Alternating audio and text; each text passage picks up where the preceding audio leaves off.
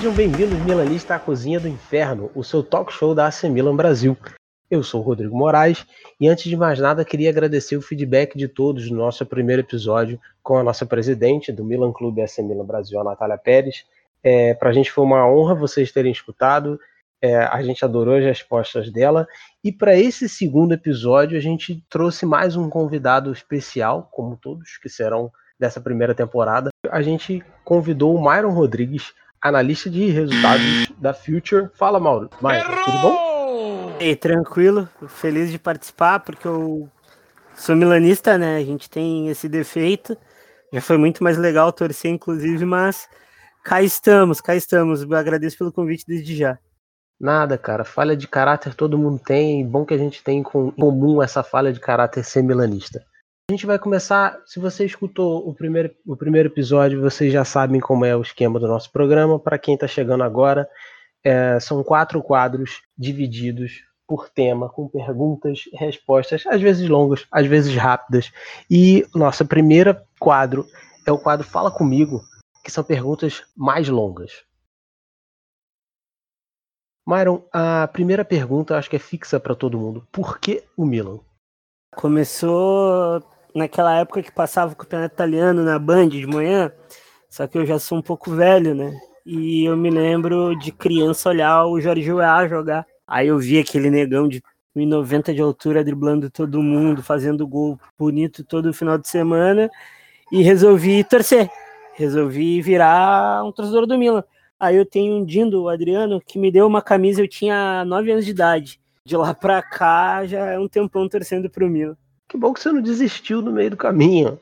Ah, não, não tem como desistir porque é muito bom, né? O, o Milan é muito bom de torcer pro Milan. O problema é quando tem jogo só. ótimo, ótimo. Segunda pergunta, cara, como é a tua rotina no Future? Cara, eu vejo jogo basicamente o dia inteiro. Inclusive, antes da gente gravar, eu tava vendo o jogo. Uh, faço texto, faço podcast, faço relatório de jogador para clube, para empresário. Uh, não para, assim, é uma, é uma indústria, mesmo que pequena, mas é uma indústria. Pô, cara, então faz o teu jabá, pode falar à vontade do teu trabalho, pode divulgar. Apareçam lá no Future FC, F-O-O-T-U-R-I-F-C. A gente faz um monte de podcast. Toda semana tem podcast, todo dia tem texto. Eh, chegando lá, dá para apoiar a gente também. A gente tem uma campanha no apoia.se barra Future, a gente fala sobre o futebol do Brasil, de todo lugar do mundo, sempre com profundidade, bem analítico, que é o que todo mundo, todo mundo vai atrás assim quando sai do mainstream. Show. Vamos agora para a segunda pergunta. Atualmente, já que você falou que o teu trabalho é basicamente ver futebol, atualmente qual é o time mais interessante de se assistir? Ah, o time que eu mais gosto de assistir agora, tirando o Liverpool, eu gosto muito do Red Bull Salzburg, eu gosto de ver a Atalanta jogar, eu gosto de ver a Lazio, eu gosto muito de ver o Boca Juniors com o Miguel Angel Russo, eu gosto muito de ver o River Plate, o Flamengo também, o Inter estava começando a jogar bem, assim, aí teve essa parada do coronavírus, mas são, são, são os times que eu mais gosto de ver, assim, são os times que eu me debruço para ver e sei até a respiração dos caras, se for possível. Milan nada, né? Como é que tá assistir? Como é que é assistir o Milan? É, é, é tão doloroso para você quanto é para mim? Cara, não te digo que doloroso, porque é, é, irritante às vezes ver o Milan. O Milan tem picos de é, Milan tem picos de bons jogos, assim. Eu sou muito fã do Benacer. Eu, eu, sempre costumo dizer que o problema do Milan nunca são as contratações, é quem coordena as contratações, são os treinadores na maioria das vezes. É impossível dizer que um time contratou Rafael Leão, Rebit, Benacer o Theo contratou mal. A gente não pode. A gente não, não pode dizer isso, né? Mas o, o time tá. O time tá com. O time tem muito problema de comando mesmo. Próxima pergunta. Já que a gente começou falando do Milan, o que, que você mudaria no futebol italiano? Principalmente no Milan, mas no futebol italiano atualmente? O que eu mudaria no futebol italiano? Ah, primeiro. Eu sou negro, né? A, a gestão de crise da, da federação sobre racismo, isso é primordial. Uh, é uma chaga e uma pecha de, de campeonato mais racista do mundo e a gente sabe que não é bem assim. Existe racismo em todos os lugares do mundo, o futebol e a sociedade são lugares racistas, são de, uma, de manutenção uh, de privilégios, a gente, a gente lida bem mal com isso. Seria uma coisa que eu mudaria. E também mudaria as cotas de TV do campeonato italiano, ajudaria muito, assim, todos os clubes. Boa. E rapidinho, no Milan, o que, que você mudaria hoje? Mudaria o treinador, cara, que não gosta de olho, não gosta de careca.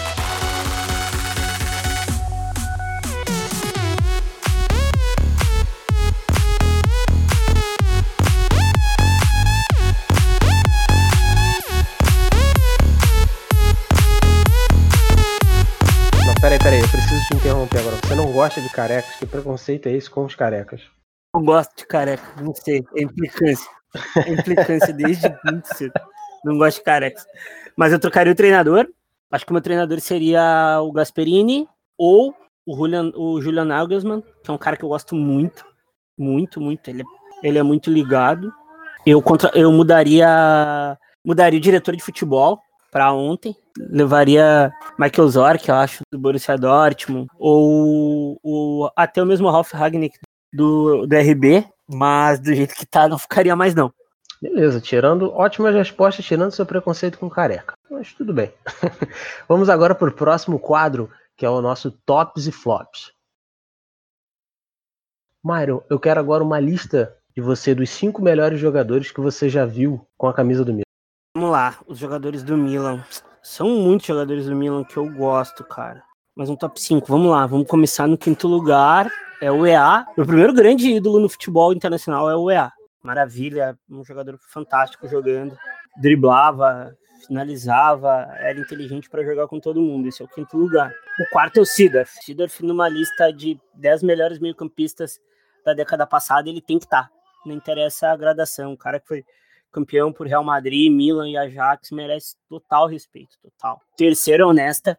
Alessandro Nesta disparado, melhor zagueiro, zagueiro que eu jogar no Milan. Como zagueiro, nenhum Maldini chega perto, era um fenômeno, um cara muito inteligente, um cara que vestia camisa em jogos grandes, esperava, não vou esquecer da atuação contra o Barcelona, ele já com 99 mil anos de idade, e o Messi novinho ali na sua melhor fase na época do Guardiola, ele joga muito bem. Esse é o terceiro lugar. Segundo é mais memória afetiva, cara. Fazer um top 5 do Milan é muito difícil, é o Kaká. Kaká foi o último grande craque da história do Milan. Não, não tem nada parecido, nada, nada explica o que o Kaká jogou naqueles anos. E em primeiro é impossível dizer, o outro é o Maldini, né? Por toda a representação, por todo o amor pelo clube, por toda a qualidade técnica, todo o espírito de liderança, garra. Eu sou um cara que sou muito raçudo na vida, então o Maldini me representa, me representa muito no futebol, assim. Então ele é o, ele é o melhor. Ótima lista. Agora, uma lista dos cinco piores jogos que você já viu, sendo Milan ou não, mas aquele jogo que chegou a sangrar o olho de você estar tá assistindo. Jogos, cara, possíveis jogadores, jogos, vamos lá. Ah, o último Milan e o último Milan Inter foi foda. Pô, a gente tá jogando bem pra caramba e tomamos aquela virada ridícula. Eu fiquei muito puto.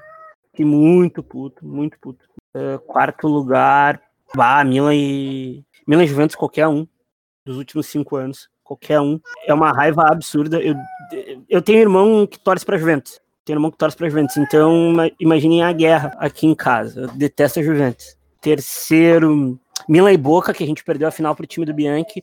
Eu fiquei muito irritado, muito irritado. E Milan e Liverpool de Istambul. Tem uma história com esse jogo, inclusive. Eu era criança e tal. Criança não, né? Tava ali, sétima, oitava série.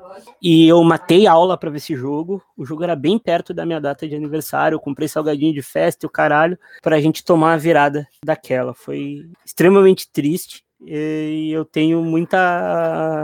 Eu, às vezes, eu, quando eu paro e penso nesse jogo, eu tenho raiva, eu sinto vontade de morder minha boca.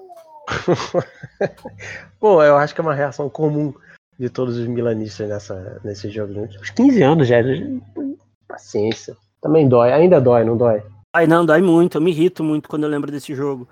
Eu não, eu não sou um cara que costuma ter raiva assistindo futebol, mas esse jogo me deixa, me deixa muito raivoso. Você fez uma lista de jogadores que você quiser, você pode falar, cara. Os piores jogadores que você já viu. Nossa, no Milan tem muitos, cara. O Ibrahim Bar, terrível, terrível. Eu tenho um pavor, ele não é um dos piores, mas eu tenho um pavor do Borini.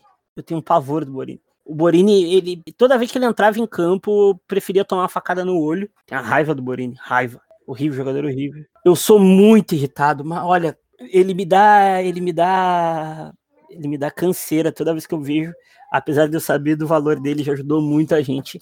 É o cornão do, do Susso. Susso é uma tiriça, Ah, tem o Abiati, eu tenho pavor do Abiati. Ele, porque ele é careca e ele é fascista, tenho pavor.